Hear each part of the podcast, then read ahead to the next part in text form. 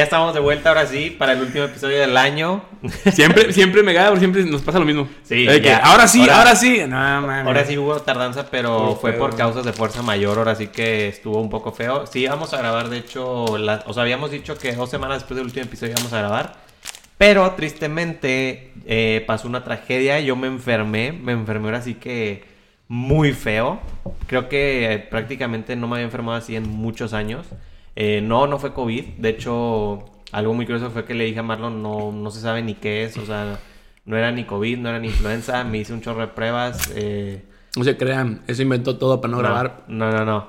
Este, yo sé que alguno que vea esto, por ejemplo, Gus, tú sabes que sí, porque él me escuchó este, en el Ah, fondo. no es cierto, hay, hay audios que me Sí. mandaste a escuchar. Es- Aparte subiste historias. Sí. Oye, ¿tenías que 39 de temperatura? Tenía 39 de calentura. 38 para arriba deberías ir al hospital, si sabías Sí, eso, ¿verdad? sí, sí, o, sea, o sea, sí. 40 ya es de que estás No, a y- punto de morir, y hermano. mis papás fue que, o sea, andaban bien, bien y todo. Pero, o sea, estuvo, o, o sea, fue feo, fue feo, fue feo.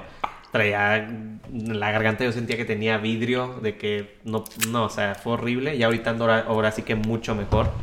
Este, realmente no, no, ahora sí que ni, ni supe qué fue, pero pues ya, lo bueno es que ya estamos. De hecho, en parte dije, no, de que Marlon, o sea, hoy es imposible, es imposible grabar, de que yo dije, si lo contagio de esto, o sea, no, pues no. No, sí, no. Entonces, pero ya, o sea, estamos bien y todo. Entonces, por eso mismo fue que se atrasó tanto el podcast. Eh, pero se nos, o ayudó porque nos preparamos ahora sí que porque el tema de hoy es como que muy extenso por algo es que dije que es el último podcast del año porque queremos platicar pues prácticamente de lo bueno de este año. Traemos, Marlon trae su top 5 de películas, yo traigo mi top 5 y queremos platicar principalmente de todo lo que viene para el siguiente año. Eh, realmente no hay muchas noticias, entonces eso nos ayudó. Realmente decidimos resumir las noticias en lo más como impactante que más adelante van a ver. Y hoy vamos a hablar también de opinión de tres, tanto películas y series, o sea, de todo. Pero aquí lo interesante va a ser que prácticamente una sí lo vimos los dos, o- otra nomás la vi yo, y otra solo la pudo ver Marlon porque pues yo no podía ir al cine Está ni nada. Entonces... Está. Vamos a empezar con eso. Eh, prácticamente para que sea una idea desde cuándo no grabamos, no grabamos desde el mundial, todo el mundial no grabamos. O sea, literal acaba de pasar un mundial entre el último podcast y ahorita, entonces está un poco, sí, sí nos la volamos, pero sí, bueno. cierto. Sí, Sí, está pasó todo el mundial, literalmente. Este, pero la primera película que vamos a hablar es una que ahorita está muy fuerte, que ya vimos los dos. Yo no sé qué le parece a Marlon, él tampoco sabe qué me parece a mí, pero es una que yo creo que muchos deben de estar escuchando, han de haber visto tal vez. No tiene mucho de que se estrenó en plataformas de streaming porque estuvo en el cine unos días, pero en muy pocos cines porque hubo todo un problema con esto. Y es la película de Pinocho, de Guillermo del Toro. Una película que fue sonada desde, o sea, yo creo que desde hace bastante tiempo. De hecho, creo que en una entrevista él dijo que esta película era un sueño que él tenía desde que tiene ocho años. Él quería hacer esta película de Pinocho. O sea, él realmente es un proyecto al que le metió mucho, tanto como cariño, esfuerzo y todo. Y es algo que se nota al verla. Sí, claro. Porque, o sea, si no la han visto, cabe recalcar, vamos a hablar con spoilers porque es imposible que esta película hablemos de ella sin spoilers. Este, pero después de ver la película, algo que también les recomiendo que no sé si muchos lo han hecho. eh, yo por lo menos cuando la vi me salió como recomendado un documental que es como el todo el behind the scenes de la película, de cómo la hizo, cómo fue todo el proceso, de con Guillermo del Toro, o sea, prácticamente Guillermo del Toro está platicando en todo ese documental, todo el viaje que fue a hacer la película, todo lo que fue a hacer la animación, porque para los que no saben, esta película cuenta con animación de stop motion, creo que se llamaba, que es un tipo de animación muy difícil, muy de paciencia. Eh, para los que no saben, prácticamente es como el episodio de iCarly donde Spencer hace la, la película del hámster, el burrito y no, No.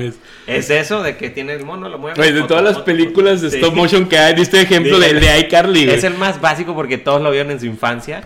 Este, pero te da una idea de cuánto es de tardado, porque pues si ahí era un clipcito de 26 segundos y se tardó como Sí, una semana o tanto, acá es una película de Digo, dos horas. eh, es una, es una técnica que normalmente se acostumbraba antes a usarla como con plastilina. Eh, poco a poco ha ido cambiando a tratar de usar muñecos estilizados que te ayuden a, a hacer esas técnicas. Eh, películas como Caroline, eh, como Cubo, Wallace y Gromit, Pollitos en Fuga. Todas están hechas en stop motion, que es una técnica básicamente tomas la foto de un personaje, luego la acomodas, tomas otra foto. Y pues en la serie de fotografías te da el, movimiento, ¿no? Es prácticamente a base de fotos, entonces vamos a hablar un poco de la opinión. Si quieres empiezo yo y luego tú. Te voy a platicar un poco de lo que me pareció, porque a mí sí me sorprendió mucho.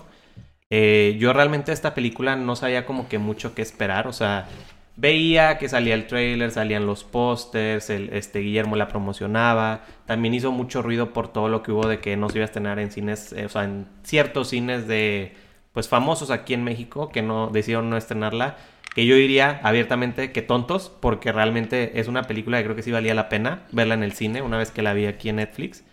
Este, es una película que yo no me esperaba para nada lo que terminé viendo. ¿Por qué? Porque creo que yo iba mucho con la idea del Pinocho que yo ya conozco, el Pinocho de Disney, o sea, esa historia del niño de madera que se convierte en un niño real y todo, como que yo iba con esa expectativa, pero esta versión de Pinocho tienen que saber que es muy diferente a eso, y, realmente es muy, muy diferente. Porque tenías viendo a Pinocho con Mussolini y, o sea, Pinocho en la guerra y, o sea, eh, eh, yo no entendí como que de dónde salió esto pero me gustó lo que recibí.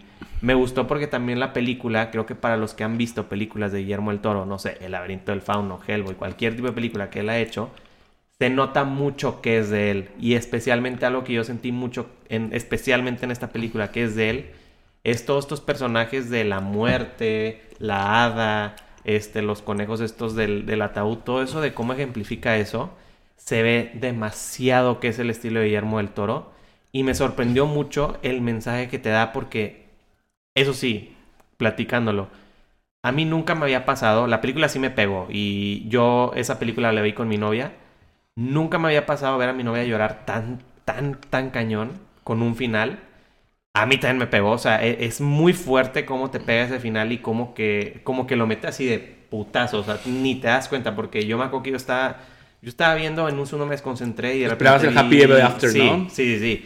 Y, pero como que te acuerdas de cosas que hablan al inicio de la película y te hace cuadrar de, oye, o sea, me gustó este giro que le diste, el entender que Pinocho, pues, aunque, o sea, al ser alguien de madera que iba a ser inmortal y tal, iba a tener este sufrimiento de, pues, la gente con la que él vivió, con la que él convivió, tarde o temprano no iba a estar. Claro. Y me gustó mucho ese cambio, o sea, el ver cómo se le va Yepeto, se le va el grillo, se le va escaramuza, creo que se llama el chango. Es este.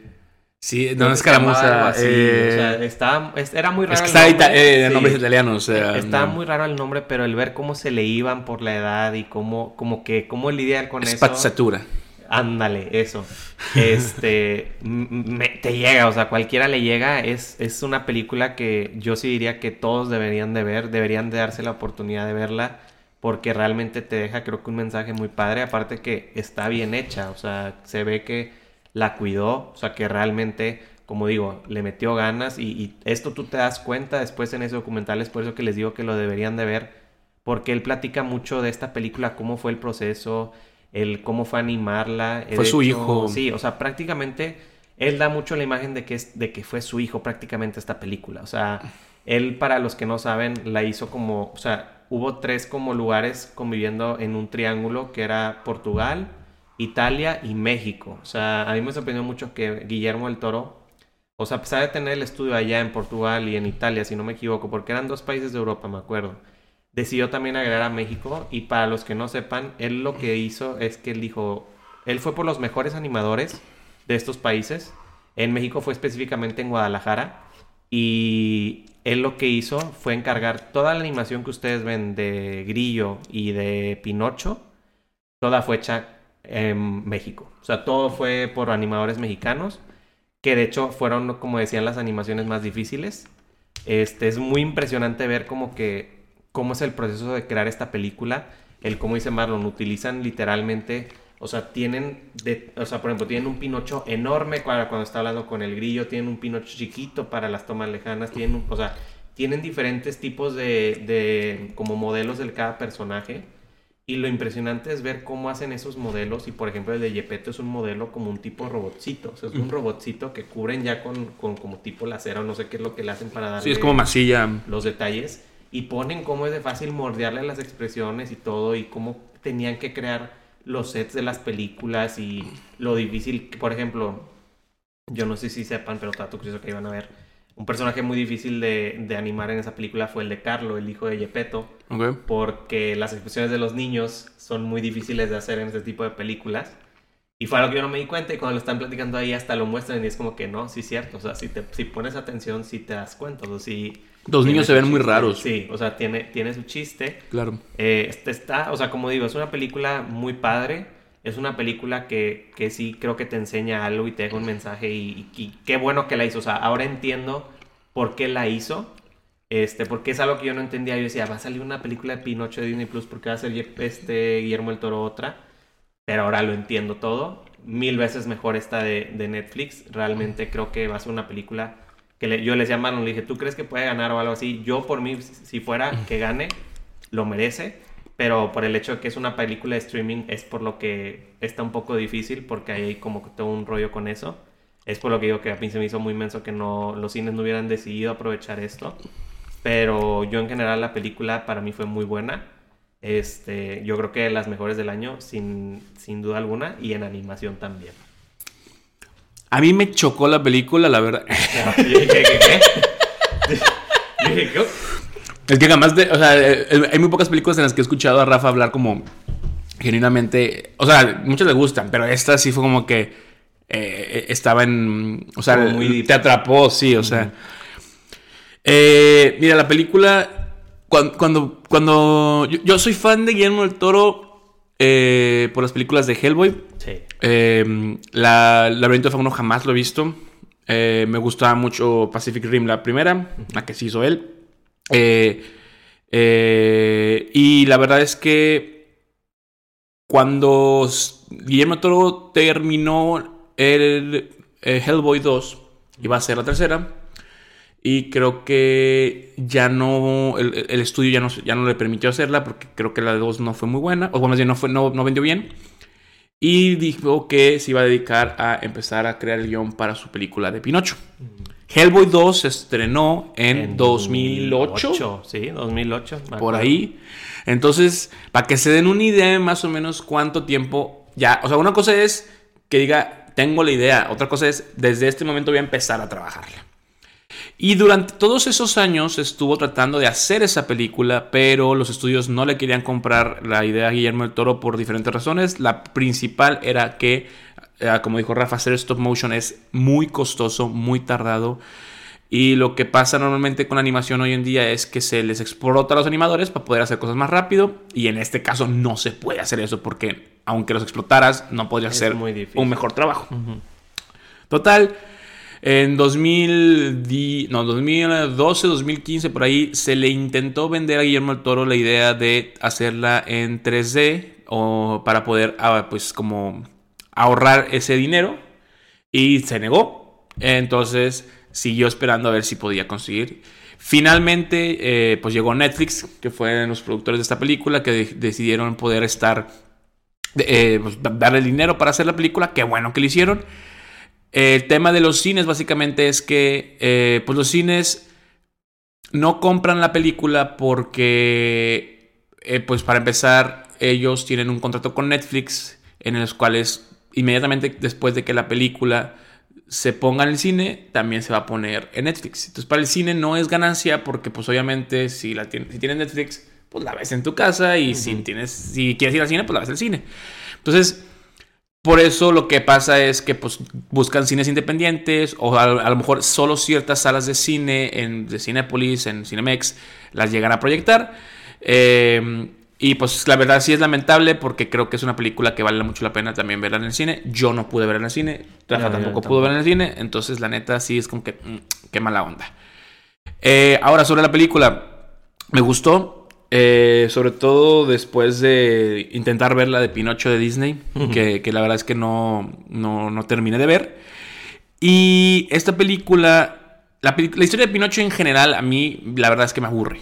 O sea, el personaje en particular de Pinocho me estresa bastante. En esta película también me estresó el personaje porque pues, esa es la idea del personaje, que sea un niño que no hace caso, que descubre el mundo, que quiere estar viendo todo, tocando todo, haciendo todo y al final le vale madre todo, ¿no? Entonces, eso está muy, muy metido en esta historia, me gusta mucho eso, pero el hecho de que le den un giro a lo que representa Pinocho como, como un, una criatura viviente en el mundo no es nada más él, es el, es, ay, es mágico. No, no, no, güey. este vato es inmortal, es un niño mágico y, y hay una magia más allá detrás de solamente le concedí el deseo al papá de tener un hijo, ¿no? Sí.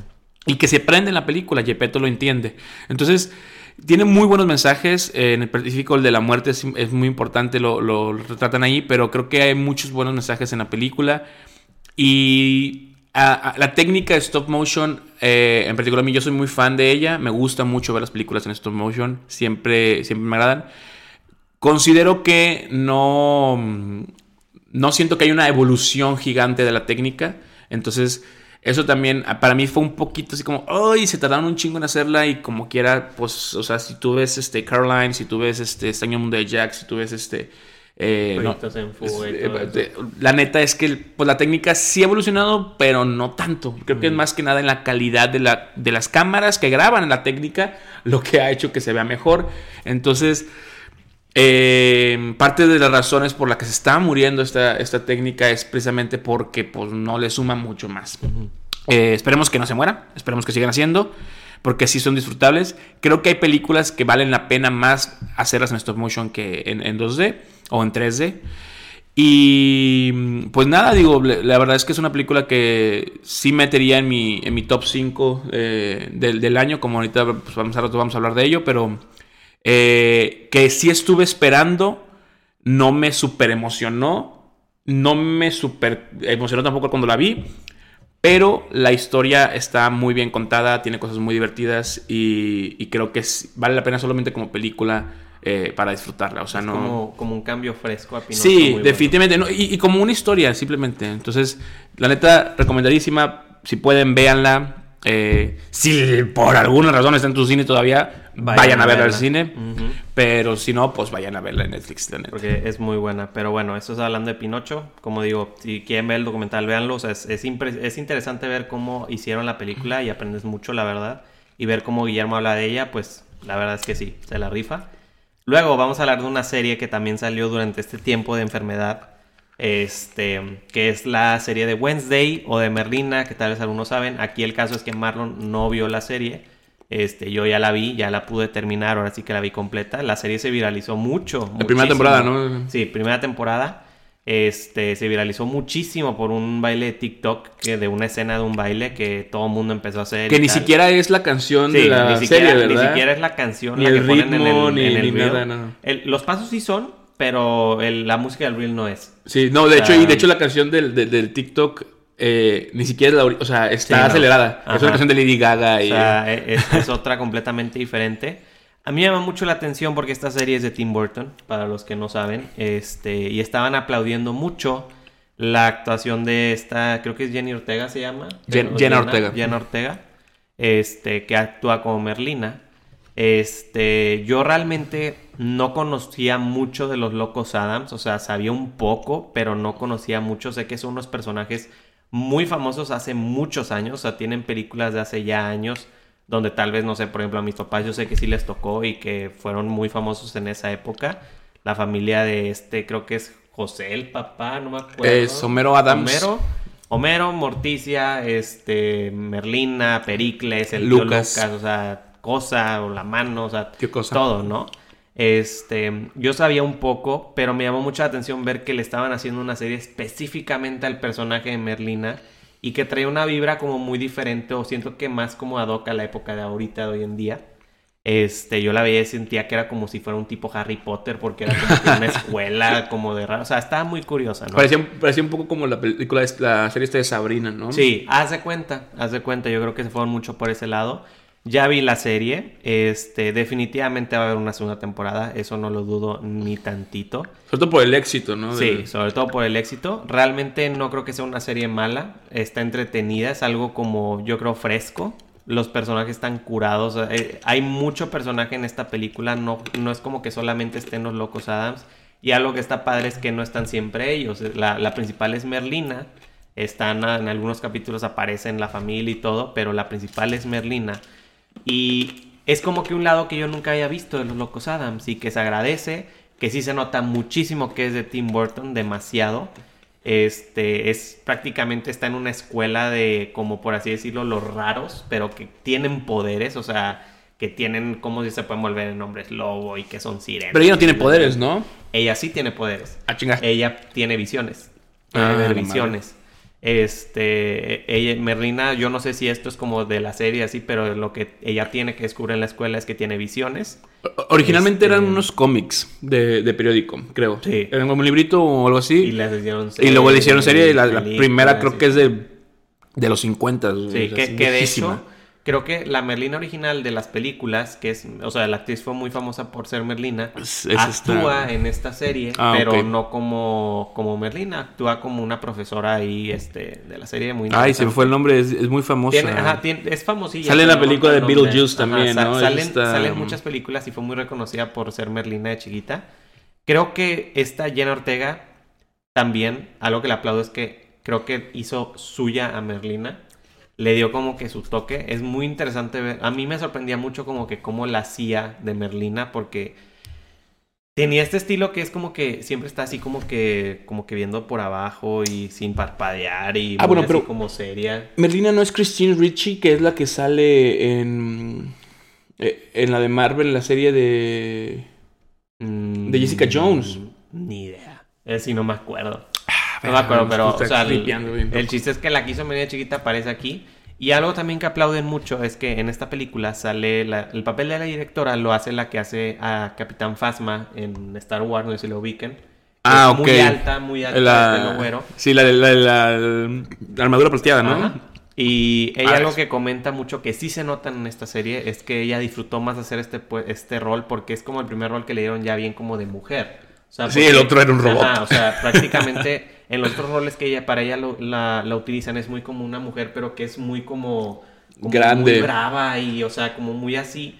Y aquí es muy diferente y, y Sí, está bueno, interesante. un- una mujer con toques masculinos, ¿no? Haz de cuenta, o sea, e- es, muy interesante y me gustó mucho verla así porque el papel de la directora, la verdad es que está padre. Mm. Este, como digo, es una serie de Netflix de Tim Burton, no, no es ni más ni menos, no es la mejor serie del mundo ni nada, pero está interesante, o sea, realmente no está larga, la historia es intrigante, es mucho como de pues como de misterio, de suspenso, de entender qué está pasando, porque llega Merlina, empieza en esta escuela de como chicos raros, ella se quiere ir, pero empieza a ser como tipo un, ah, vaya, empieza a ser como víctima de una cacería, un- Ok. o sea, cosas muy interesantes. Y pues en, en- durante el- la travesía empieza a conocer historia de sus papás, porque es una escuela en la que sus papás también estuvieron de chiquitos, porque igual pues son así, tienen como tipo poderes o así. Magia. Ajá. Este, y está padre. Y a mí, en lo general, o sea, así nomás diciendo, el, el personaje que más me gustó de la familia, que cuando visitan a Merlina, es el tío Lucas. Ah, claro. Está, está muy curado el vato. Yo no sabía que él tenía todo esto de electricidad en las manos. Está muy curado. Pero es una buena serie. No es larga. Si la quieren ver, adelante. Para mí, o sea, como dije, fue buena. Y sin más que decir de eso. Y luego, la otra opinión que vamos a dar, que esta es una película que yo no he podido ver, pero ya voy a ver mañana, pero que Marlon ya vio. y Que está- tiene boletos para ahorita. Ah, sí, tengo- compré boletos mal y los compré para hoy y eran para mañana, entonces perdí ahí los boletos. Pero es la de Avatar 2, una película que creo que está dándole mucha vuelta al mundo. Ya está gana- está ganando un chingo de lana, güey. O sea, está explotando en los cines, larguísima al parecer, o sea, todo un caso, entonces no sé tú. A eso sí me interesa Híjole. ver qué piensas tú, porque es una película muy larga, 13 años para que llegara a la secuela. 13 años. Eh, James Cameron es un, es, un, es un director bastante legendario. Lo. Pues eh, la- digo, para que no conozca como algunas otras cosas que ha hecho James Cameron. James Cameron hizo Titanic. James Cameron hizo Terminator. Todas.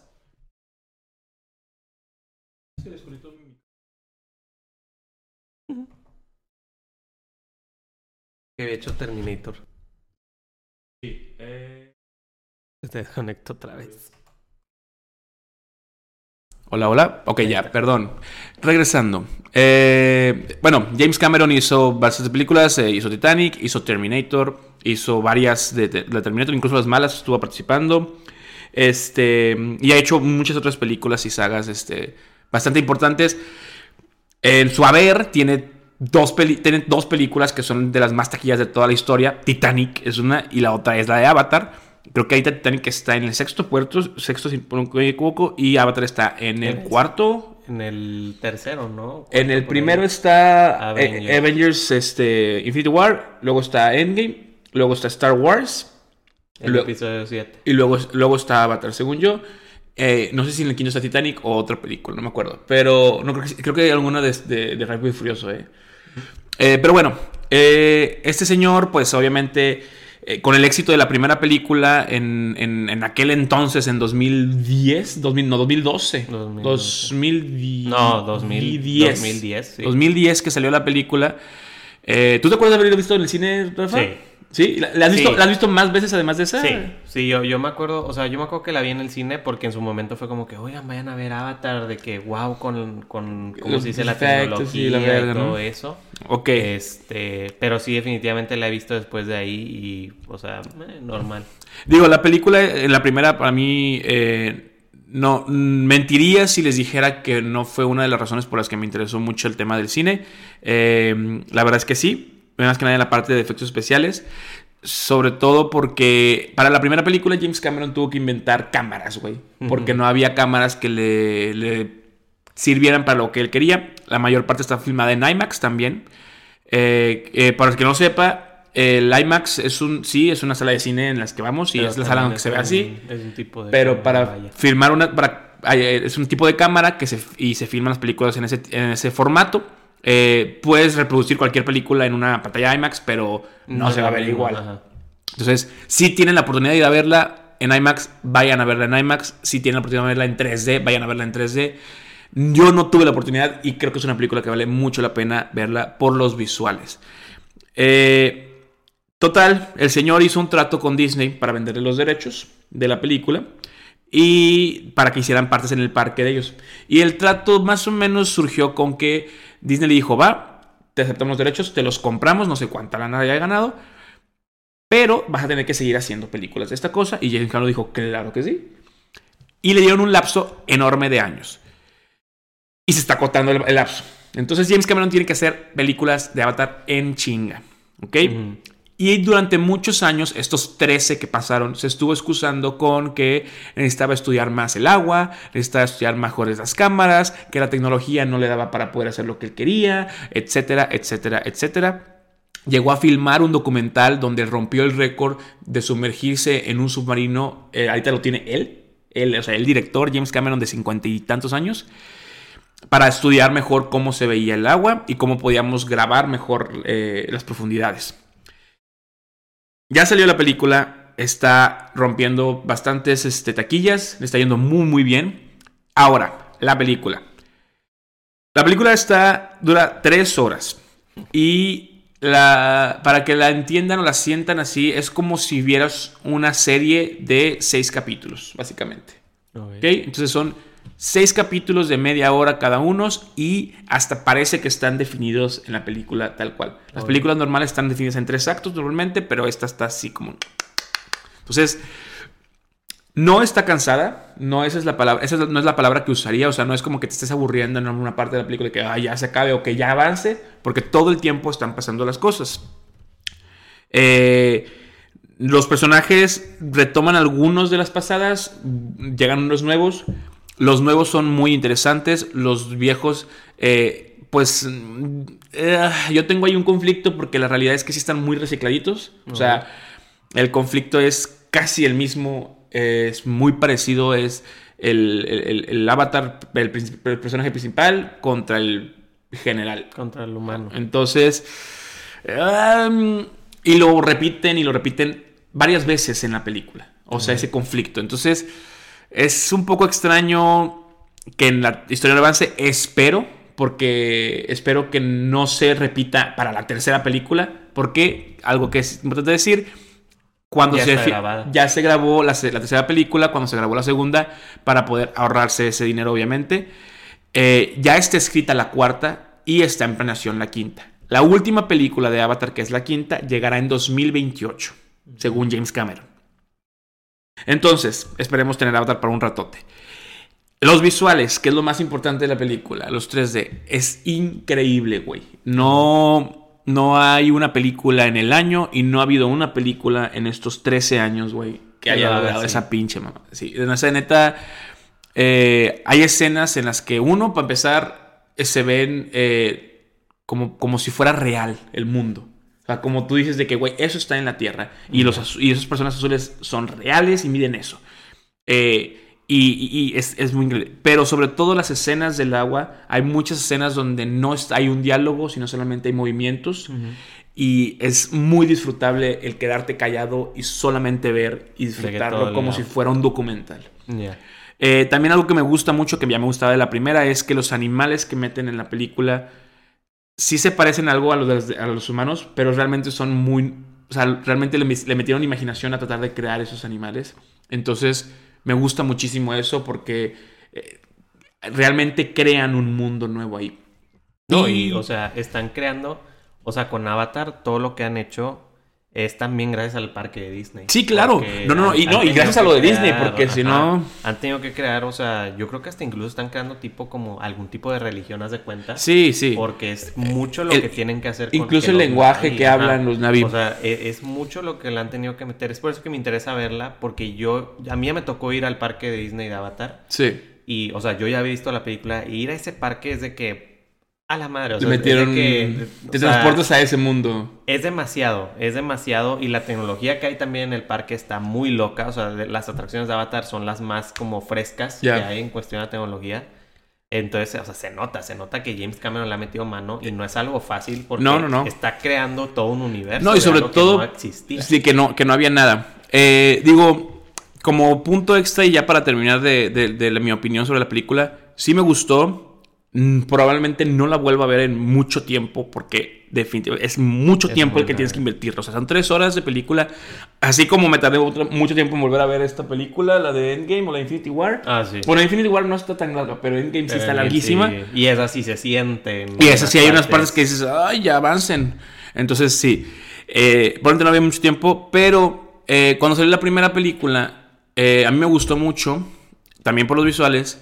Pero James Cameron sigue pecando de lo mismo. La historia es un poco sosa o trillada o repetitiva. La primera película es Pocahontas, güey. Eh, o sea, es la historia de unos colonizadores que quieren llegar a un pueblo, uno de los, de los colonizadores se mezcla con los del pueblo y entonces se, va contra los colonizadores.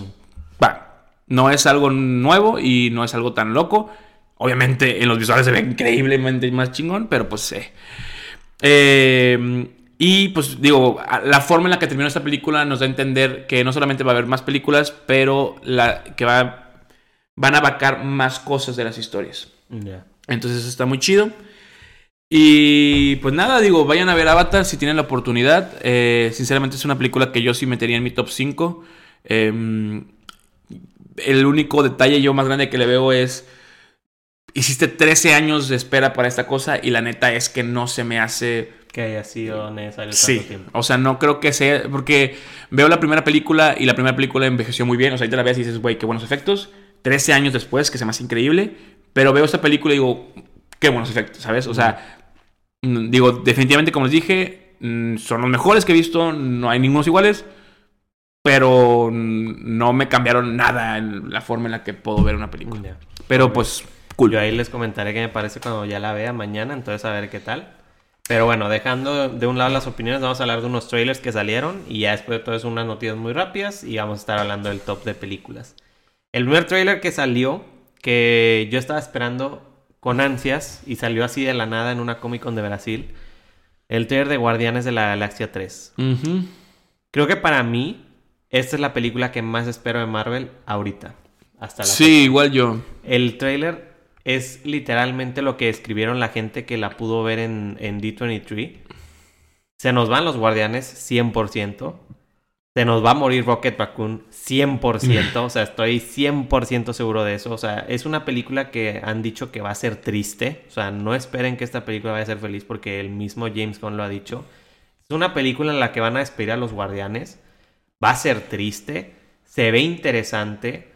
Mostraron también por primera vez a Adam Warlock. Ahora sí, ya el personaje está un poco curioso. No me gustó nada, güey. A ver qué pasa. O sea, yo, yo siempre digo, a ver qué pasa. realmente no, no la puedo juzgar por el. Digo, por el trailer, la ¿no? neta es que tampoco era tan fácil hacer ese personaje. Ah, sí, es no, es no, o sea, muy es- feo en general, pero la neta es que lo vi y dije, güey, tenían un actor, tienen un actor muy bueno, muy guapo. Y Sí. creo que pueden hacerlo para poder que sea Pero es que perfección. tenían pero, que seguir como con este tipo que tenían de Guardianes 2, o sea, con esta como raza. Sí, sí, claro que son todos los dorados y pues es la misma raza de Warlock, pero, pero no fue como que, ay, como que no me gusta mucho el diseño, pero digo, eh, A ver o sea, es una escena, mm, falta mucho y total no importa. Sí, o sea, la película, como digo, el trailer se ve muy triste. Realmente, o sea, creo que hay momentos en los que literalmente sí te sientes así como que, oye, esto. Sí, sí. A ver cómo va a estar. Sí, como, como el final de Groot en la primera, pero Haz toda la película. Sí, o sea, muy denso. Se ve que es una película muy centrada a Rocket Raccoon. De hecho, eso han dicho mucho James Gunn desde que están promocionando la película. Eh, es el final, o sea, ya no va a haber otra de Guardianes. Yo no sé quiénes vayan a quedar con vida después de esta película de los Guardianes, pero definitivamente el equipo ya no va a ser el mismo. O sea, eso es hay- algo que hay que, hay que tener la idea ya. Hay que ir claros con eso, porque es a lo que va a pasar. Espero que sea el final digno para los Guardianes, porque fue un equipo que me gustó mucho desde que llegaron. Sí. Y creo que su película cambió mucho, pues, o sea, fue muy impactante en el MCU. No, no, yo creo que fue, sí, sí, yo creo que fue el- el- un parteaguas en el DCU en la forma en la que la comedia exploró otros lugares que no lo habían hecho allá adentro. Eh, hay mucha gente que dice que por culpa de esa película todas se volvieron, Nah. pero la verdad yo no creo que fue así. Eh, pero sinceramente sí siento yo que, que hicieron un gran trabajo. Pues son, son personajes que en los cómics, No la eran, neta, no eran así como pues no eran tan populares, no eran tan divertidos. Eh, y a raíz de esas películas empezaron a volver a surgir eh, historias muchas más nuevas y, y, pues eh, más, más o menos buenas. Es- Pero pues sí. Y esta película sale creo que en mayo, si no me equivoco, o marzo por ahí, o sea, ya no falta mucho realmente. Y obviamente, como siempre, como todas las películas de Guardianes y todos los trailers de Guardianes, la música 10 de Ah, el 10. del soundtrack siempre es un- una eso joyita. Ni lo duden, entonces a ver qué pasa. Digo, la primera sale, primero sale Ant-Man, ¿no? En enero y... Sí, primero sale Ant-Man y luego sale esta. Eh, luego, el siguiente trailer también de superhéroes, pero no fue de Marvel, vaya, de la, del MCU. La película más esperada por Latinoamérica Unida. Spider-Man Across the Spider-Verse sacó ya su trailer, ahora sí, por fin vimos más de la película, ya en un simple teaser. Y de verdad se ve muy chida. Y se ve que sí están cumpliendo lo que dijeron. De no que va como tú, Doctor Strange, Multiverse of O Madness. sea, aquí realmente se ve que es un multiverso y se ve que están haciendo lo que dijeron que van Sí. a tener diferentes estilos de animación. Se ve muy loco, güey. La Se ve neta, demasiado siento loco. que va a estar bien. O sea, bueno, no sé si en el- Digo, espero que jale chido, pero yo creo que ya en la pantalla va a ser como, bro, ¿qué está pasando? Sí, o Porque. sea, es- el mismo trailer es así. El trailer Sí se ve muy caótico. Es interesante porque es primero como un flashback de todo lo que vimos en la, primera, primera. de Spider-Man. Este, y luego ya empiezan a meter como tomas nuevas y pasan toda una secuencia donde hay, o sea, como chorrocientos mil Spider-Man diferentes que los puedes identificar. O sea, dices, güey, ahí está el Spider-Man del Play 4, ahí está el Spider-Man, este, va a salir. Ah, de hecho, confirmaron que el espectáculo de Spider-Man Va a salir. Tobey Maguire va a salir, Andrew Garfield va a salir, el Spider-Man de Tom Holland va a salir. O sea, hay demasiados Spider-Man. Creo que esta película va a ser como una carta de amor para todos los, los fans de Spider-Man que han disfrutado de como todas estas variantes que existen de él a través de los cómics y de todo. Em, sale una parte también de... No entiendo si es el villano o no. Porque como que el Spider-Man 2099 lo están haciendo ver como si fuera Yo- el villano. Es que yo creo que. Mira, pa- para empezar, esta película es la primera parte. Sí, es la primera parte. Entonces, e- eso ya de cajón está medio loco porque ya habíamos dicho que el villano era el vato este, el Mothman o Popot Top. sí, el, el- el el- que es como blanco con... El con señor punto, ¿no? ok. Pero algo que sí es verdad es que el Spider-Man de Miguel O'Hara, que es el Spider-Man del 2099, es muy. Es muy parecido al Ultimate Spider-Man. Perdón, al. bueno. Es- o sea, es muy. Brusco, es como un Batman. Sí, sí, o sí, sea, sí se la nota, se es la alguien, nota. es alguien que dice de que, a ver, güey, este no va a estar jugando, no, no es un niño como Spider-Man, ni como lo fue Peter Parker, o sea, ese güey ya tenía como unos 30 cuando se volvió Spider-Man y, y su, su araña es diferente, tiene, ti- tiene toda una ayuda tecnológica, o sea, él ya era rico, tiene una empresa, o sea, no- es- es- es- su contexto no es el mismo, entonces... Y es algo que va a estar padre, Sí. porque es algo que la película nos va a dar. O sea, van a empezar a entender los diferentes tipos de Spider-Man que hay, porque, ¿verdad? O sea, yo he visto tweets hasta la fecha donde están mostrando más personajes que se ven en el trailer Sí. y que tú no logras ver. O sea, que dicen, ay, este es este, y este es este, este es este. chistoso. que ya- bueno, en la, en la película parece, en el trailer parece ser. Están persiguiendo todos los Spider-Man a, a Miles, ¿no? Sí. Entonces hay un meme que decía. "Ay. Sí, o sea, es, es esa parte del trailer. Tenemos problemas técnicos. Lo están, lo están persiguiendo. Lo están persiguiendo y entonces vi que decía, eh, sí, mi papá y mi mamá están muy orgullosos de mí. Y todos, ¿cómo? ¿Papá y mamá? Y por eso, y ese es, al parecer esa es la razón por la que, Por la que lo por- persiguen. lo persiguen, porque él tiene papás. Pero bueno, eh, sí, la neta es que, digo, no creo que podamos decir nada más de la película que ya hemos dicho de esperarla. O sea, sinceramente es una película que es- es esperamos muchísimo. La Llega retrasaron dos Sí, años. La, la retrasaron, llega en junio, o sea, trae, yo creo que es como Avatar, trae un peso muy grande Sí. de que, o sea, a ver si lo logra llenar. Se ve que lo va a llenar. Sí, lo va a llenar, sobre todo porque la primera fue un Sí. Bombazo. O sea, y se ve que esta va a estar mucho mejor. Entonces, Spider-Man Across the Spider-Verse en junio llega del No, próximo y año. sabes qué, yo creo que el otro año no va a haber una película de animación que le gane a esta y considero que ahora, sí se... Ah, no, la vez pasada también se llevó el Oscar, ¿no? Sí, yo creo que le puede combatir la de Mario. Yo no creo, güey. están cuidándola mucho. Sí, Va- pero no, no va a creo que sea... interesante. No creo que le gane, pero va a estar interesante. Vamos a ver, vamos a ver. Este, luego otro trailer que salió, el trailer de Barbie, la película de Barbie, ya por fin mostraron algo de esta película tan como Mostraron algo, pero no mostraron nada, ¿sabes? Sí, o sea, no, no, no, o sea, no hay como- trama, no como hay... que seguimos sin entender bien qué es, pero ya más o menos la vamos entendiendo que es literalmente el mundo de Yo, yo no Barbie. sé si es cómo nació la muñeca, si es la persona en la que se basó la Sí, no, muñeca. o sea, está muy Empieza raro. como un comercial de Sí. muñecas. Es, eh, Es una referencia, de eh, hecho. sí, de la película de, de Kubrick. eh, de- Pero ya cuando ves las escenas también como que parece musical. Es- y, o sea, ah, bueno, sí, supuestamente está, era- está sí, muy, eh, está muy curado. O sea, no ver a sé. este vato al de Sex Education, a- o sea, ver Ah, el. Shang-Chi, el Shang-Chi Este- va a estar ahí. O sea, es una película muy curiosa. Realmente a mí me intriga mucho verla. O sea, con Yo, yo creo que no solamente va a ser una película, o sea, yo creo que es una, va a ser una película buena. Sí. Eh, al final de cuentas es un personaje bastante icónico y, y- y creo que es muy importante en la cultura. Eh, dígase lo que dígase de las muñecas Barbie, pero, pero sí va a estar muy, muy interesante. Esperemos que el concepto... eh, pues, ¿alguna vez llegaste a ver la película de Bratz? Sí. Bueno, esa película estaba buena, digamos, de alguna forma, pero era una película de teenagers, ¿no? Esto sí no se parece a nada de eso. ¿Te, o sea, te esto- imaginas que en la de Barbie, en la post de que hay una post de que sale Max Steel? Así como... De que Max Steel will back en- en que- Barbie, que ¿no? En McDonald's te daban de que el DVD de Barbie... De Barbie con Max, revés de que era el de Max Steel. Ah, muy Genial. Pero sí, ¿esta cuándo sale? ¿No, no te Esta sale igual, creo que en la primera mitad del siguiente año no le falta mucho, entonces realmente está pronto. Y luego otra que nos sorprendió mucho, Marlon la vio en Ah, el cine. sí, el cuando tráiler, estaba viendo yo- Avatar. Yo vi el trailer, o sea, cuando lo sacaron, Indiana Jones 5. Ya, ya, ya, ya, habías- ya habíamos hablado de, De que la le- de que iban a sacarla, ¿no? Ajá, creo que anunciaron no en Disney o algo así. no pero no habían sacado nada. trailer. Creo que había una foto ya. Sí, no, o sea, había una foto, por fin sacaron el trailer y a mí por lo menos me llama muchísimo más la atención que las últimas que han habido estas. Sí, se ve. Creo que ahora sí se ve que Harrison Ford le metió bien. Sí, digo, ya la neta, pues pobre señor, Sí, o sea. Y, y es la última, eso también tienen que entenderlo. Él ya dijo, es, es mi última como Indiana Jones. o sea, este Quizás es su última, última película, porque Sí. también sí. esto, ya es, esto ya es su última vez como indie, o sea, de aquí va a pasar la estafeta a alguien más, que creo que es a la, a la chava. A la que chava que está ahí.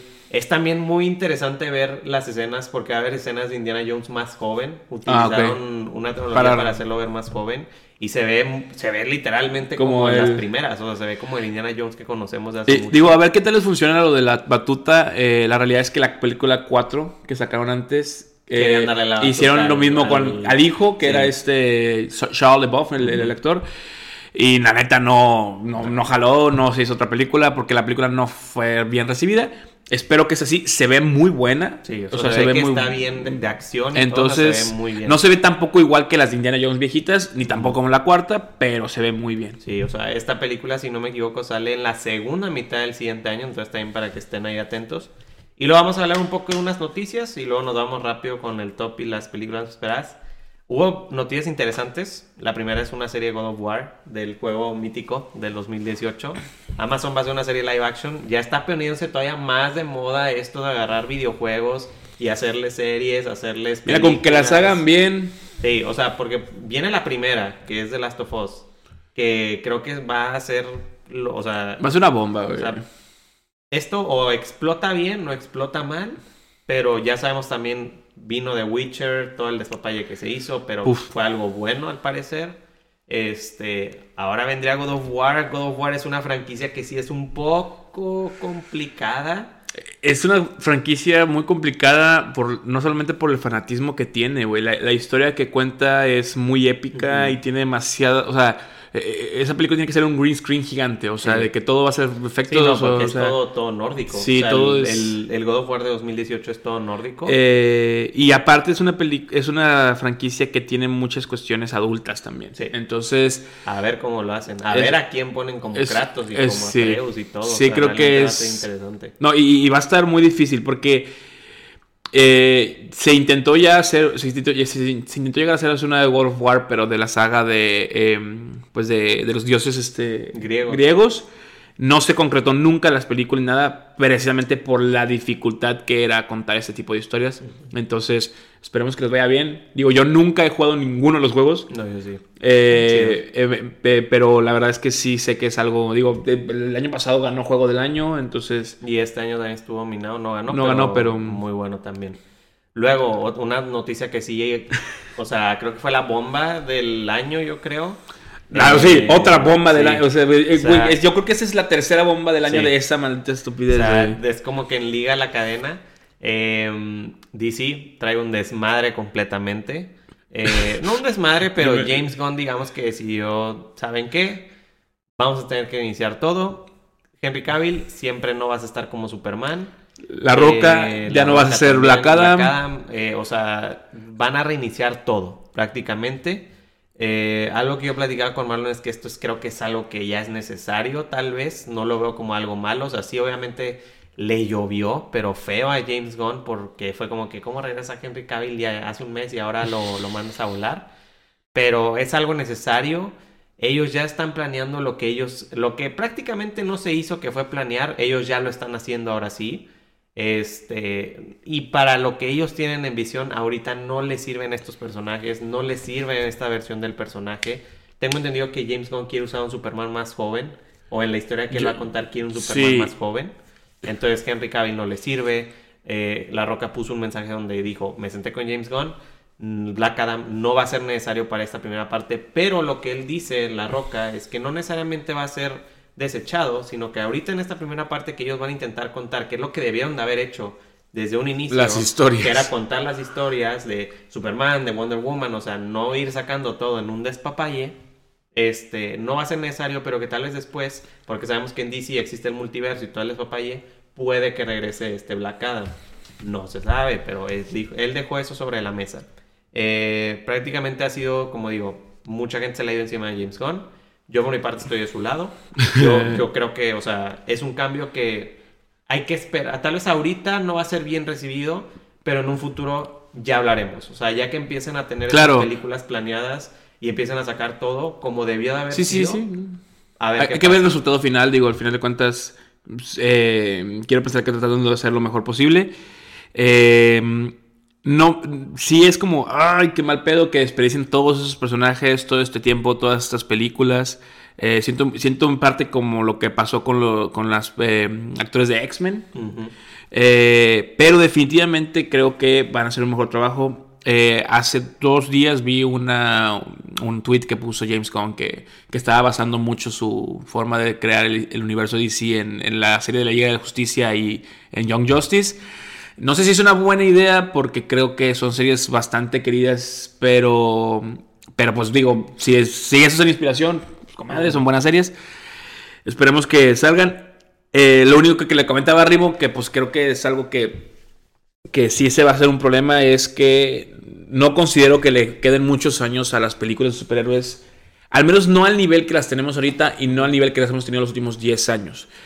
¿Por qué? Porque la gente se está cansando de ver esas historias. Entonces, Lamentablemente esas películas están destruyendo el cine y salvando el cine, pero eh, poco a poco la gente no las ve y ya. Entonces, eh, no sé si se están atrasando mucho la gente de DC a sacar una película y después es como, uy, pues ya, no. tiene, nadie, quiere ir a ver películas de Batman ni Superman ni nada de eso porque, pues, güey, no le interesa. Esperemos no pase, pero... A ver qué hacen. Y dato curioso, el Henry Cavill, pues, ya no es ni de Witcher ni de Superman pero se Pero sigue siendo un crack y, un y un papucho. Se, se, apuntó a un proyecto de una serie de live action de. O creo que una película live action, la no Warhammer. de Warhammer 440.000. Para los que no saben, es un videojuego muy famoso que Henry Cavill le gusta muchísimo. De hecho, por algo él se metió. Para los que no saben, Henry Cavill es muy gamer. Y justamente una franquicia que le gusta mucho como gamer es Warhammer. Entonces, él se apuntó a eso. Es su siguiente proyecto. Entonces, a ver cómo le va con eso. Pero bueno, ahora sí, pasando a lo, a lo choncho.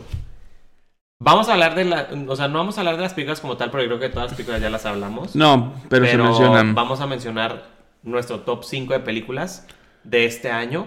No necesariamente llevan un orden, o sea, no significa que la primera es mejor que la otra ni nada. Son simplemente, para mí, yo fueron las cinco películas que más disfruté, que fui a ver y disfruté en el momento de verlas. Y luego de eso vamos a ir nada más platicando un poco de las películas que vienen para el siguiente año, para los que no estén al tanto de lo que viene como grande estén un poco al corriente con eso. Pero bueno, de nosotros, de las películas, si quieres, yo digo las mías o no sé si tú las tuyas o... Pues dale tú las primeras, sí, ya dije unas de las mías. Va, pues bueno, yo de mi top 5 de este año, definitivamente Pinocho de Guillermo el Toro eh, me sorprendió mucho y me pegó mucho, entonces por algo es que la agregué, como ya platiqué todo hace rato, realmente fue una película que me gustó bastante. Eh, de, decidí meter una de superhéroes de Marvel, porque pues Marvel es lo que más me gusta. Que yo creo que la mejorcita para mí el año fue la de Thor Love and Thunder. La disfruté mucho. Me gusta mucho el Thor que han hecho con, con Taika Waititi. La historia me gustó. El final de ver a la hija este, ahora haciendo este personaje. Al love. chistoso. Todo, o sea, como que todo lo que hicieron con esa película me gustó. Yo sé que los efectos eran horribles y tal, pero, o sea, como dije. Ay, que aparte, digo, como tema aparte, ¿viste el, las madres de, los Oscars? Sí, sí, Ay, no, pasaron de lanza, güey. Pero realmente la película yo la disfruté, entonces por eso mismo la puse. Otra película que a mí me sorprendió mucho cuando la fui a ver y disfruté mucho fue la de Tren Bala o la de Bullet Train. Muy buena. Muy chistosa esa película, muy, o sea, muy sorpresiva para mí. No esperaba mucho y me terminó gustando bastante. Y el cast muy curado. Ver a Bad Bunny, a Brad, Pitt. O sea, está muy, muy cura, ¿verdad? Esta, esta película y es una que le he recomendado mucho a amigos y les ha gustado, entonces también. Luego, la gran sorpresa de DC, la película de Batman de Robert Pattinson. Yo no le tenía nada de fe a este, a este humano, o sea, nada. Yo me acuerdo que le tiré hate mil veces. Hasta decía, por favor, cállame la boca, Robert Pattinson, por favor, cállamela. O sea, hazme, hazme que tu película realmente me calle la boca. Lo hizo. Me gustó muchísimo ese Batman, me gustó mucho ese, ese giro que le dieron, el villano, todo lo que hicieron con esa película me gustó muchísimo. Realmente, como dije, me cayó la boca. Entonces, Robert Pattinson, gracias porque fue una película chida. Y la otra decidí, agregar una de animación, de las que más me gustó. No vi muchas este año, pero una que vi mucho que defendía a piedra y espada es la de los Minions. A mí me gustan mucho los Minions. Los que me conocen saben que yo esas películas este, las disfruto más que nada porque me dan risa. O sea, mientras me dan risa yo las disfruto, entonces está curado. Soy mucho del humor de ese de los Minions. Entonces, esa para mí fueron las cinco películas que yo más disfruté de este año. Entonces, no sé si tú quieres decir las tuyas. Eh, pues miren, yo, como ya escucharon, pues yo, yo ya en mi top 5 está Avatar. Eh, bueno, Avatar 2, de eh, Camino al Agua. Eh, como dije, pues es una película que, estuve esperando bastante tiempo. Eh, es muy impresionante, es muy llenadora y, y, definitivamente me gustaría ver más películas sobre Avatar. Eh, digo, salvo los errores o las cosas que comenté, pero finalmente sí quisiera ver más de ello. Y la tengo ahí más que nada porque creo que la historia que tiene esa película, no como la de la película, sino de, de hasta dónde, cómo hasta dónde tuvieron que llegar para sacar esta película y también eh, qué tienen ahora es lo que más me impresiona y creo que pues ojalá y sigan funcionando. Eh, también coincido con Ritmo en la parte de Batman. La verdad es que, igual que él, yo tampoco le tenía mucha fe a, Robert Pattinson al, principio. Tampoco fue como que dije, este es un impendio, porque había visto cosas que se hacía muy bien, pero sinceramente no creía que iba a ser una gran interpretación de Es que Batman. iba mucho con la imagen de Crepúsculo. Sí, claro. Entonces yo no había visto el faro y Sí, todas las demás cosas que había hecho. La neta es que es un gran actor, pero definitivamente yo no, no era muy fan de su de, de la parte de que fuera Batman. Lo hizo bastante bien, lo hizo bastante cool. Ojalá y DC no decida destruir este, este Batman porque creo que es muy, muy bueno. Y sobre todo que pueden dar muchas cosas chidas. Eh, también eh, otra película que me gustó muchísimo eh, este año fue la película animada de Red, que fue la, la película que sacó Pixar. Lamentablemente nada más la sacó para formato de Disney Plus. Pero si no han tenido oportunidad de ver Red, eh, háganse favor, véanla. Es, yo creo que es de las pocas películas que Disney ha sacado en bastantito tiempo, Mm. que la neta valen mucho la pena. La historia está muy padre. Y el mensaje está El, también. el mensaje es muy, muy bonito y la neta es que eh, sí es un poco fresca a pesar de que es, alguna, es una historia sencilla. Y pues sí, la niña da cringe, pero es parte del personaje Mm. porque es una niña. Entonces, Sí. véanla, está muy divertida. Eh, la cuarta película, como dijo Rafa, las mías tampoco están en orden. Eh, ay, se me estaba yendo. Eh, todo, Ah, bueno, no. Pinocho es otra de las películas eh, que, que también me gusta. Yo soy muy fan de la animación. Eh, este año, como dijo Rafa, no vi muchas. A, eh, yo, a mí me encanta, pues lamentablemente no se pudo. Pero esta sí es una de mis favoritas por lo que da a entenderles la, la película con la historia. O sea, creo que es muy diferente y creo que hace muy bien su trabajo. Y bueno, pues la quinta película que creo yo que esta sí, creo que independiente de todas las demás, esta sí está arriba de todas, es la de Everything All at Once. eh, o todo en todas partes a todo el tiempo, no me acuerdo cómo se llama en español. Eh, esta película, ah, Rafa no la vio, No, no la he visto. yo la fui a ver al cine dos veces. Eh, me encantó. a mucha gente le gustó.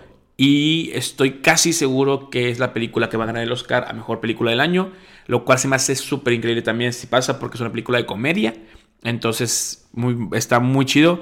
Hacen cosas que no he visto hacer en ninguna otra película, en muchos guiones diferentes.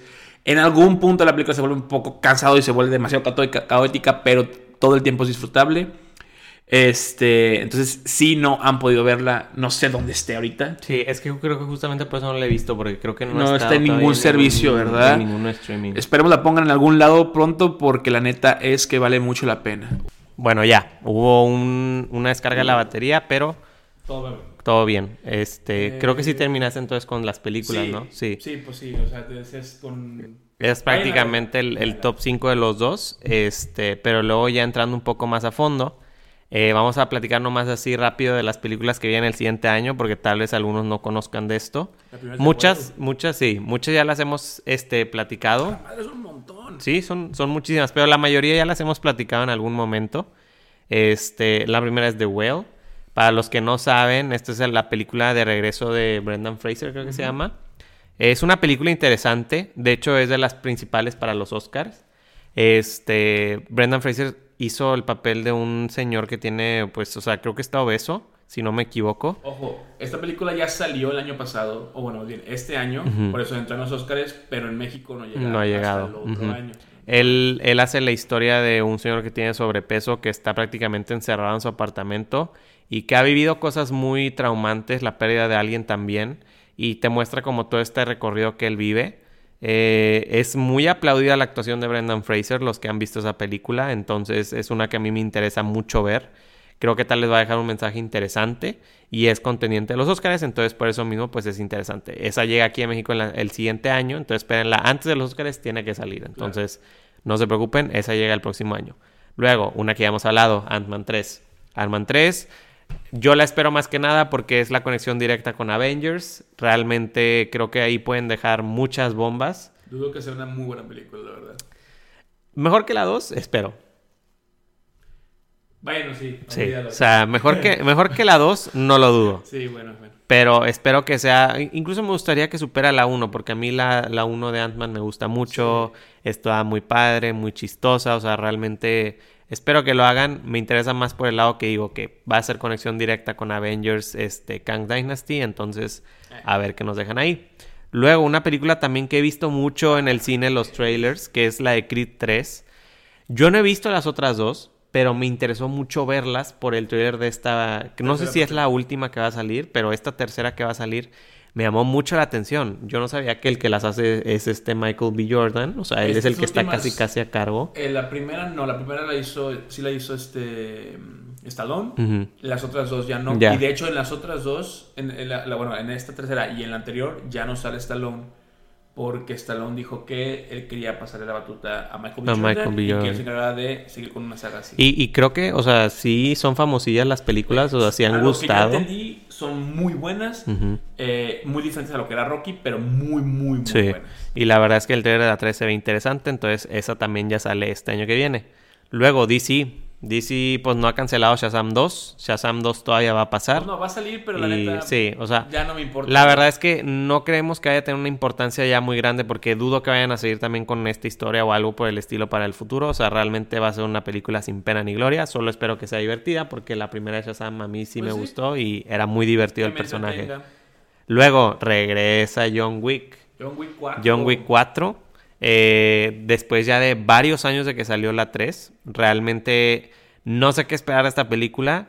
O sea, obviamente no va a ser la película del año ni mucho menos, pero... No, yo, yo tengo entendido que cada, cada John Wick es mejor que la. Sí, que la sí, ca- anterior, cada ¿no? una, cada una, o sea, va subiendo la violencia, pero, o sea, Que, que- que se ha vuelto. Digo, yo, yo vi En un nivel esta, discriminal. yo nada más he visto la 1, vi el trailer de este y dije, ok, de la 1, de lo que vi al trailer de esto, esto se ve increíble. Sí. yo vi, yo cuando conocí John Wick fue por la 3, la fui a ver al cine con unos amigos. así, con- Muy... sin- Sí, sin ver las otras. Es que, o sea, historia muy curiosa. Íbamos al boliche, no pudimos entrar porque había un torneo. Entonces al lado estaba el cine y dijimos, vamos al cine. Era cuando se estrenó la de John Wick 3. Dije, vamos a ver. Le dije, ah, pues bueno, no he visto las otras dos, pero pues a ver qué ¿Qué, tal. puede, ¿Qué tan difícil Sí. puede ser? Yo la vi y dije, ¿qué, qué estoy viendo? ¿Qué está pasando? Y ya me fueron explicando, no, de que es que es una agencia y tal. y- Ahorita, o sea, en la 3 es como, es una agencia, pero si te vas a la primera es, no, es que le mataron a su Sí. perro. Y, O sea, está, está ¿Cómo muy cambiado. Y sí me decían de que no, que es que le mataron al perro. Y sí, yo de que, ah, ok, o sea, como que voy entendiendo, pero está bien. Este, y, ya en base a eso vi las otras y sí, cada vez va mejorando. Entonces, a ver qué pasa. O sea, realmente, como digo, no va a ser la película del año, pero espero que sea disfrutable. Luego, Super Mario. Viene la película de Mario Bros. Muy esperada, yo creo. Este, puede ser una sorpresa, puede que no.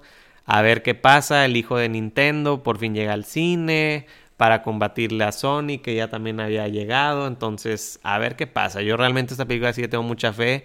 La espero mucho. Creo que puede que me guste mucho. También porque está hecha por Illumination. Illumination hace a los Minions. Entonces, a mí yo no, yo, a mí yo verdad, yo- me yo- tienen vendido. Yo creo que sí la va, va a ser una buena película. Illumination es un buen estudio. Y lo que hemos visto en los trailers Sí. fue que le, le- le- Que la han cuidado. Han cuidado y tienen amor. Entonces, Luego llega una película que a mí me llamó la atención por el trailer, por eso la incluí, que es la de Dungeons and Dragons. No sé si la si te ha tocado ver el Sí, trailer. el trailer. Me intriga más que nada porque pues es D&D, es un Sí. es un juego de mesa famoso, eh, yo- o sea, Entiendo que es como más como un chiste de D&D de, de la película. Eh, espero que la gente que juegue D&D no le vaya a molestar. Pero creo que pues ha de estar palomera. sí, va a ser una película palomera, para los que no sepan D&D es un juego prácticamente como tipo de rol, haz de cuenta. Eh, muy padre, o sea, jugarlo es, es interesante, es un juego de mesa muy completo. Y le van a hacer un juego y es como de magos y todo. Entonces está interesante. Y, y la verdad es que el cast está también interesante. Entonces, cast, no. O sea, no va a ser la película del año, pero disfrutable puede ser. Otro blockbuster por ahí, yo creo. Luego, una película muy rara, la de Cocaine Bear. qué buena. Este, una película de un Estados oso. Unidos, ¿no? sé, según yo no. Ah. Creo que no. Pero por lo menos aquí llega el siguiente año un oso que literalmente, pues. Es un oso que se mete Se droga. cocaína, se droga. Esto es una vez, es basado en una historia real. Sí. Este, y eh, fue un oso que eh, mató como unas tres o cuatro personas. Bueno, en la película probablemente va a ser una Sí, en la masacre, película va a ser una masacre. La película va a ser de. ¿Cómo un oso puede hacer esto? Es que no es un oso, es un oso, Es un en, oso drogas. en drogas, O sea, o sea, entonces yo creo que es una película a la que vas a ir con una mentalidad de vamos a ver esta locura Sí. y pues seguramente más que nada, ¿no? más que nada va a ser por el morbo, entonces a ver qué pasa, qué pero tal. igual llega el siguiente año. suena muchísimo, ¿no? Luego Guardians of the Galaxy 3, igual ya platicamos de ella, a ver qué pasa. Eh, otra película que creo que esta sí es muy controversial y ya quiero que llegue por lo controversial que ha sido, La La Sirenita. Llega ya el siguiente año la película de Disney, muy controversial, que ya soltó un trailer hace tiempo. Yo creo que no sería raro ya pronto ver otro trailer. Este, pero ya el siguiente Esta año que llega. ya llega hasta la qué- mitad del año, Sí. ¿no? Entonces todavía falta un Me interesa mucho verla, las canciones que van a hacer, cómo se van a ver los demás personajes, yo un poquito más de ver de, de la película, entonces a ver qué pasa. O sea, realmente... A mí me yo- interesa ver mucho a la Úrsula. Ah, Espero sí. se- si salga, De hecho, haz- hace poquito vi una lista como de lo más anticipado del 2023, no solo de películas, porque es bueno que decían, ah, me- lo más anticipado de personajes y así, de que Sí. verlo de vuelta. Y el de los villanos más anticipados del 2023 es la Úrsula de la digo, No sé Sirenita. si va a ser igual que la de la, la caricatura. Yo, la verdad, no me molestaría. No, y aparte es Melissa, Melissa es- es- McCarthy, es ¿no? Melissa McCarthy. eh, Entonces, está espero que no interesante. sea chistosa. Nah, no Pero- creo. Espero que sí sea. Pero sí creo que le queda. Sí, claro. Y digo, si también sí canta, pues que según yo Melissa McCarthy sí sabe Sí. cantar, entonces, Entonces, esa es la de la Sirenita. Viene Spider-Man Across the Spider-Verse, igual ya platicamos de ella. platicón. Luego la película que yo puse en mayúsculas porque yo la espero más que No va a nadie y, y ya va a salir ahora sí Rafa- la película de Flash. Rafa sigue pensando que esa película va a llegar No, al cine. esa película va a Ya llegar. anunciaron. eh, De, de hecho, ya anunciaron la fecha. no, de hecho anunciaron que van a sacar el trailer de Flash trailer. en el Super Bowl. Ah, Ya lo anunciaron, desde ahorita. Dijeron Pero en yo el Super Bowl. Completamente seguro que esa película no la vamos a ver. No, yo y sí. Rafa no la va a ver. Y si llega a salir, me voy a asegurar de que no la vea. No, yo- yo- o sea, esta película de verdad, yo espero que ya salga. La llevo esperando demasiado tiempo. O sea, de verdad, Pero ya no me la no pueden cancelar de nuevo. Oye, lo peor es que eh, eh, lo- la única persona que no han dicho ya no está en el DCU Ese es Ezra Miller, sí. Y es el que más debería estar fuera Sí. de eso, ¿no? O sea, realmente me intriga ver qué hacen con esta película, porque creo que había cameos de Henry Cavill y que ahora las quitaron y quién sabe qué tanto. Entonces, esta película de Flash por fin llegará el siguiente año, lo Va a veremos. ser una probadita de lo que pudo ser, es lo único que vamos Sí, a ver. yo creo. Eh, luego Indiana Jones 5 también este, llega el siguiente año, ya hablamos de ella. Luego viene la película de Pixar del año, que es Elemental, que es la de este, el chavo de agua que se enamora de la chava de fuego. No han sacado mucho, realmente es muy poco lo que se sabe hasta ahorita, pero es la película que va a sacar Pixar este año que viene. A ver qué hacen, ya sabemos que las Esperemos salga en el películas... cine, Sí. porque ya No, sí, ese es en el cine. hace rato que no sacan una en el cine de Pixar, este Ese es en el cine. Los tiene castigadísimos. Y, o sea, realmente las películas Pixar sabemos que pues, ya han ido mejorando, entonces a ver qué hacen con esta. Luego viene la emisión Imposible 7, parte 1, que hace Madre poquito, de hecho, sí, hace poquito, hace poquito Tom Cruise sacó un video de como lo que han estado haciendo. Qué A mí me locura. sorprende más porque él ha estado haciendo cosas muy locas No para la película. ningún- no, yo nunca he visto ninguna de esas. Esta Neta. La voy a ver. Vi Están el- chidas. Vi la escena de la de la moto, sí. Impresionante, gente. Si no han podido ver, vayan a, quiten este video. Y vayan a ver Y ahorita. vayan a ver esa, esa escena ahorita en ese momento eh, eh, de Tom Cruise haciendo. No, No sé sé. qué vaya a pasar en la Es película. que el, el pero- dato curioso, o sea, Tom Cruise en Misión Imposible él hace los stunts. Tom en todas. En, toda- en todas las películas En todas. hace sus stunts. Pero el dato curioso aquí no es Tom Cruise haciendo los stunts. El dato curioso es Tom Cruise teniendo 55 años. Haciendo un stunt haciendo un muy, stunt muy arriesgado. muy arriesgado. Entonces, búsquenlo. Stunt, Misión Imposible, Tom Cruise. eh, mo- Pues de hecho, de hecho hay, hay una... Es increíble. Hubo una emisión imposible, no me acuerdo si fue las 6 o las 5, que se atrasó mucho tiempo porque justamente Ah, Tom pues se Cruise se lastimó, el tobillo. el- en- se lo rompió y, en y en la película se ve. Sí, en sí, la película se ve cuando se lo Se lastimó. Este, sí, neta, digo, mis respetos para ese actor, es un actor súper completo, siempre lo ha sido, pero se pasó de lanza, lo, lo, lo que vi es impresionante. Él- hay, hay, pase, hay una escena donde está, el- o sea, la parte donde, pa- pasa donde está el director viendo cómo Sí, y que- el dice, es o sea, Sí. se, se sorprende que no puedo creer que haya hecho eso. güey. Es O que sea, está loco. está o sea, Tom sí. Cruise está loco. Luego viene Barbie también, la película Barbie, ya hablamos de ella. Luego viene una película de Christopher Nolan que me llamó mucho la atención. Ya salió, ya salió el trailer, según yo, y han salido fotos. Es la de Oppenheimer. Para los que no sepan, prácticamente es una película que va a ser del hombre que inventó la bomba atómica. Entonces, va a estar muy interesante. A mí sí me llamó la atención. Realmente, a ver qué hace Christopher Nolan, porque fue el que hizo Batman, ¿no? Eh, Christopher Nolan hizo Batman. Hizo Batman. hizo, ah, también la de ah, Dunkirk. Hizo eh, la de. Esta es como su siguiente, su siguiente obra así grande. Sí. Ah, que no lo has visto. Eh, la neta, Christopher es un legendario director. En esta película en particular, dato curioso, digo, Oppenheimer es un científico que aportó para la creación de la, bomba atómica junto con Einstein y otras personas en el proyecto Manhattan. Pero, en la película, no sé si sea real, Pero lo que me dijeron es que el güey explotó una bomba atómica. Para la película. No mames. Entonces. ¿Te imaginas que sí? Michael Bay está cabrón. Este güey se fue al, extremo. Ya veremos a ver, qué pasa con la película, pero igual sale el siguiente año. También creo que es de las más esperadas, entonces a ver qué tal. Luego viene por fin la película de Marvels, o Capitana Marvel 2, que lo único que espero es que le gane a la 1, que yo creo que sí lo va a hacer, porque la 1 es horrible. es muy difícil. Sí, no, o sea, la tienen muy fácil. Entonces realmente hay una no. Sinopsis de, sí. esto. Este, de hecho, ya, ya, o sea, ya han sacado footage, pero de que en las expos, entonces ya gente ha, visto footage, entonces a ver qué pasa. Recuerden que va a ser la película se va a juntar Capitana Marvel, se va a, juntar con Miss Marvel y María Rombo. Entonces, pues va a estar interesante a ver qué pasa. Luego, Hunger Games. Hunger Games regresa. El, no encontré el título en inglés, pero era la balada de pájaros, cantores y serpientes, así se llama, que es esta nueva que van a... a supongo que es Mockingjay. Sí, e, es que el nombre estaba muy raro, me acuerdo cuando lo anunciaron, pero ya llega... sí, está, está larguísimo. Y llega el siguiente año igual. A mí me interesa porque yo sí vi las de Hunger Games, está interesante la historia. A ver qué hacen con esto. Tengo entendido, no es como una continuación ni nada por el estilo. o sea, no es como que de Katniss, ni de Pita, ni así. Esto va a ser diferente. Entonces, a ver qué pasa. Creo que de hecho tiene que ver mucho con el gobernador o este vato el que estaba. Ah, Snow, creo que se llamaba. Entonces, a ver qué pasa. O sea, es una historia que me interesa. Luego viene la película de Wonka. Esta película de Wonka ah, han hablado mucho de ella por el actor. Ajá. Porque sabemos que la película de Charlie y la fábrica de chocolates no es como que súper así. O sea, no, no es Vaya, ya hubo una película de Wonka original. Eh, luego estuvo esta que hizo Tim Burton, que es una versión que, la, que fue la que yo y Raymond probablemente vimos. Que está padre, está divertida, a mí me gusta, es muy diferente. Pero esta de Wonka nueva, al parecer, es todavía más oscura de lo que fue la anterior. Entonces, es por lo que está interesante ver este, qué van a hacer. No sé qué vayan a hacer. Timothy Chalamet es un actor que ha estado ahorita rompiéndola en todos lados.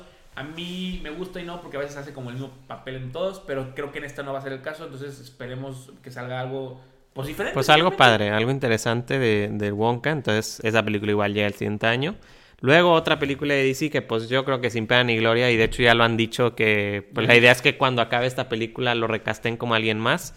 Eh, Aquaman 2, a mí sí me interesaba mucho esta película. Aquaman 1 me gustó. Se me hace que Aquaman 1 fue una película muy. Qué triste, qué triste. Neta, qué triste ver todas las películas de DC y ver de que, ya no, sirven. Ya no sirven. nada. O sea, digo, yo sé que sirven como películas, como entretenimiento, pero. Pero ya no para el, el universo. Sí, no. O sea, y Aquaman 1 a mí me gustó mucho, me sorprendió mucho, de hecho, la película.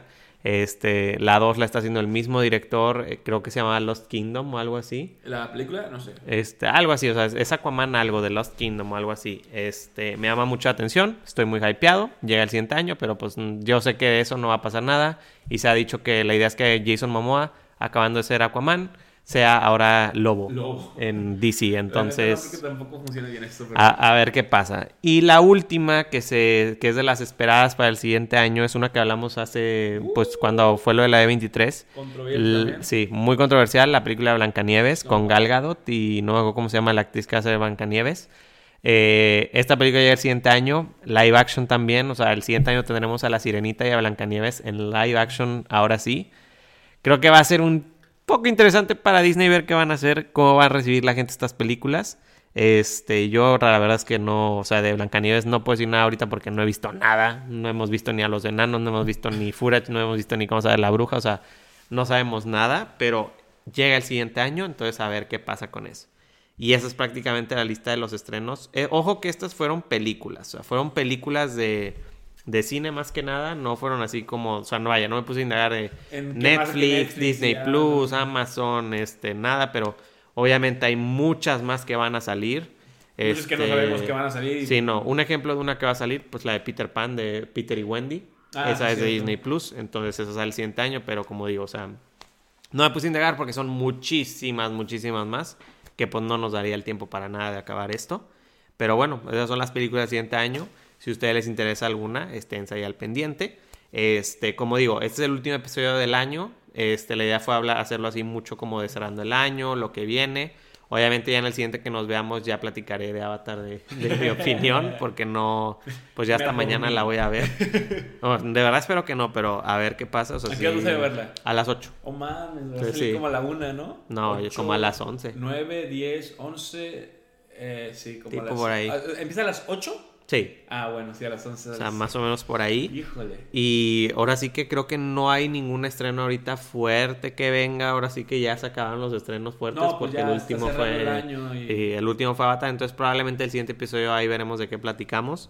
Igual y hasta trato de conseguir a Tavo para hacer ahora sí el de DC, aprovechando todo el desmadre de DC. Sí, Ahora sí hablar de todo eso. A ver si nos podemos contar. Este, pero sí, ahora sí que no sé si tú tengas algo más que agregar. Pues nada, agradecerles este por el año, eh, esperemos este el próximo se venga más, más capítulos, más películas, más cine, poder platicar aquí con ustedes. Eh, y pues nada, mis redes sociales, Omar98, eh, síganme en otro podcast, también hicimos eh, el capítulo de cierre, sale esta semana. Eh, y pues nada, vayan al cine. Ahí les voy a dejar las redes, tanto Marlon y de mía, ya saben ahí cualquier cosa. De hecho, también, ah, pues también, este año, hace unas semanas fue el Spotify Rap, salieron cosas buenas del podcast, entonces también gracias porque salía de que, que cuántas personas somos top 1 de sus podcasts, cuántas personas somos top 5 y así, entonces eso está chido. Este, esperamos que siga así y que el siguiente año pues se vengan muchas más cosas. Y pues nada, ahora sí que pues eso sería todo. Gracias por escuchar, gracias por ver lo que sea que hagan con el podcast. Y pues nos vemos hasta dentro del el siguiente año. Ahora sí que feliz año y feliz Navidad. Feliz Navidad. Hasta luego.